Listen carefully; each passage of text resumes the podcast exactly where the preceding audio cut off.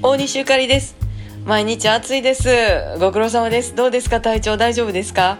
えー私は昨日の夜中にね、なんや暑なってね、あの、寝ながら氷をガリガリガリってか食べてました。クーラーの効いた部屋の中でね。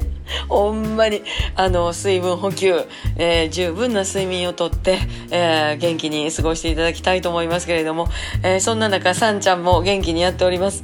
今日はね、さんちゃんの狂犬病予防の注射打ってまいりました。